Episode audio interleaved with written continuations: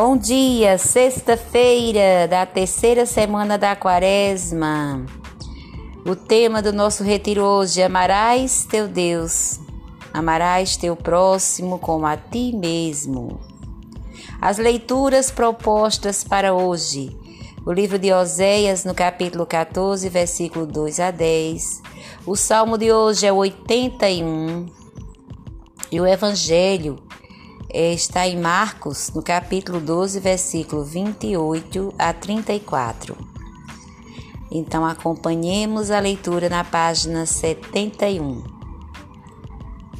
Oséias profetiza na Samaria, alertando o povo do Reino Norte sobre as consequências da infidelidade a Deus e de sua entrega ao culto a Baal. A esposa infiel de Oséias é um símbolo da infidelidade de Israel à aliança com Deus. O profeta fala de sua experiência de homem apaixonado e traído pela esposa, incapaz de despedi-la, mas nessas palavras é o próprio Deus que revela o amor apaixonado por seu povo. A cada renovação, ou seja, a cada reprovação e ameaça, segue uma decisão surpreendente de Deus renovar sua aliança de amor. O trecho de hoje é uma bela confissão de fé do profeta, que conclui seu livro. Diante da obstinação do povo e da dramática, da dramática possibilidade de destruição da Samaria, há ainda uma esperança. Volta, Israel, para o Senhor teu Deus Oséias afirma mais uma vez toda a trajetória da infidelidade de Israel.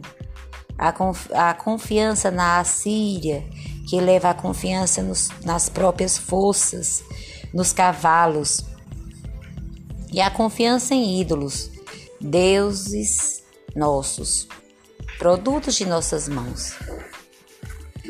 Mas, apesar de tanta infidelidade, se o povo obstinado reconhecer seu erro e acolher o chamado apaixonado de Deus para voltar, encontrará misericórdia.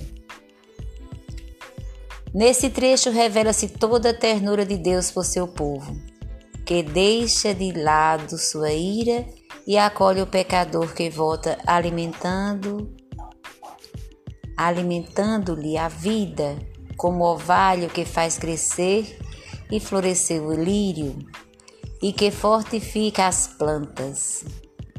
A acolhida de Deus se traduz em imagens poéticas. Ele dá descanso à sombra, alimenta e faz crescer. Diante da experiência do profeta Oséias, eu posso também olhar para a minha história. Quantas vezes a obstinação, a autossuficiência e a idolatria semelhantes à do povo de Israel têm tomado conta de minha vida? Nesse tempo de quaresma, Deus me chama a voltar, a me converter. Que esse chamado se aplique. Como esse chamado se aplica à minha vida? Posso também recordar as experiências de volta e do encontro com a misericórdia em minha vida. Faço memória agradecida de como me senti acolhida, revigorada, de como minha vida floresceu e se fortaleceu, de como encontrei descanso em Deus, que me acolheu e dou graças a Deus. Também posso olhar para o Evangelho e tomar consciência de que o amor que experimento em Deus e o amor que experimento por Deus deve se traduzir também em amor ao próximo, pois todas essas experiências são inseparáveis. Como eu traduzo minha experiência de Deus em amor ao próximo? Em que preciso melhorar? Eu faço da minha vida um compromisso de amor a serviço da fraternidade e do diálogo. Hoje escolho um dos textos para minha oração.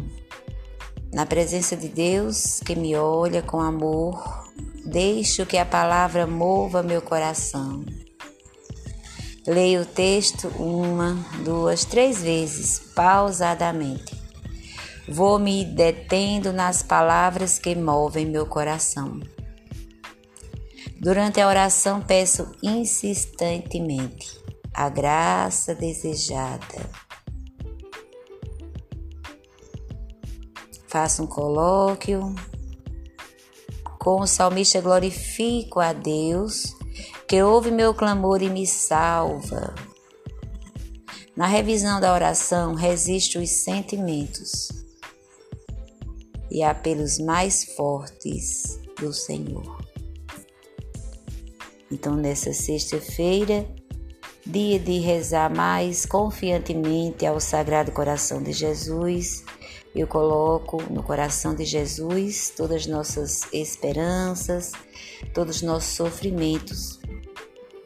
Lembrando que essa pandemia está muito alarmante, né? Muita notícia negativa, muito, muito alerta para o perigo que está acontecendo, né? Muita gente doente, pouco e pouco poucos leitos para acolher quem está mais grave. Então, é o apelo que todos possam se cuidar mais, se reservar mais, né? Usar sempre a máscara, lavar sempre a máscara, tudo tem que estar tudo limpinho, né? E em casa também manter a limpeza, mas também aproveitar esse momento para se reservar mais, né? É muito importante a gente dar a nossa contribuição, cada um. É que nem aquela história, cada um vai no seu terreiro, a rua fica limpa, né?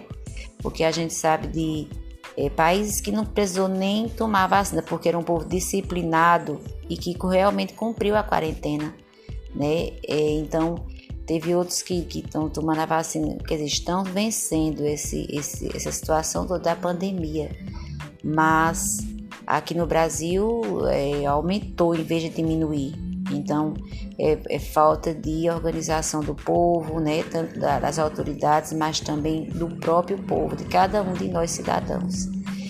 Então, conto com vocês as orações e as atitudes conscientes de cristãs. Porque se a gente tá, se a gente ama a Deus, a gente ama o próximo. Se a gente ama, então a gente protege, a gente se protege e protege o próximo, não é isso? Então também coloco no coração de Deus as orações pelas pessoas que estão pedindo oração, que estão sofrendo pela essa Covid. Essa semana eu falei com várias pessoas do apostolado, uns que estão doentes, outros que estão em luto, outros que estão precisando de oração, de confiança, de paciência, de mansidão. Então rezemos confiantes. Pai nosso que estás no céu, santificado seja o vosso nome, venha a nós o vosso reino, seja feita a vossa vontade, assim na terra como no céu. O pão nosso de cada dia nos dai hoje. Perdoai as nossas ofensas, assim como nós perdoamos a quem nos tem ofendido.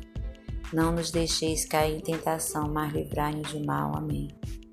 Ave Maria, cheia de graça, o Senhor é convosco. Bendita sois entre as mulheres, bendito é o fruto do vosso ventre, Jesus. Santa Maria, Mãe de Deus, rogai por nós, pecadores, agora e na hora de nossa morte. Amém. Glória ao Pai, ao Filho e ao Espírito Santo, como era no princípio, agora e sempre. Amém.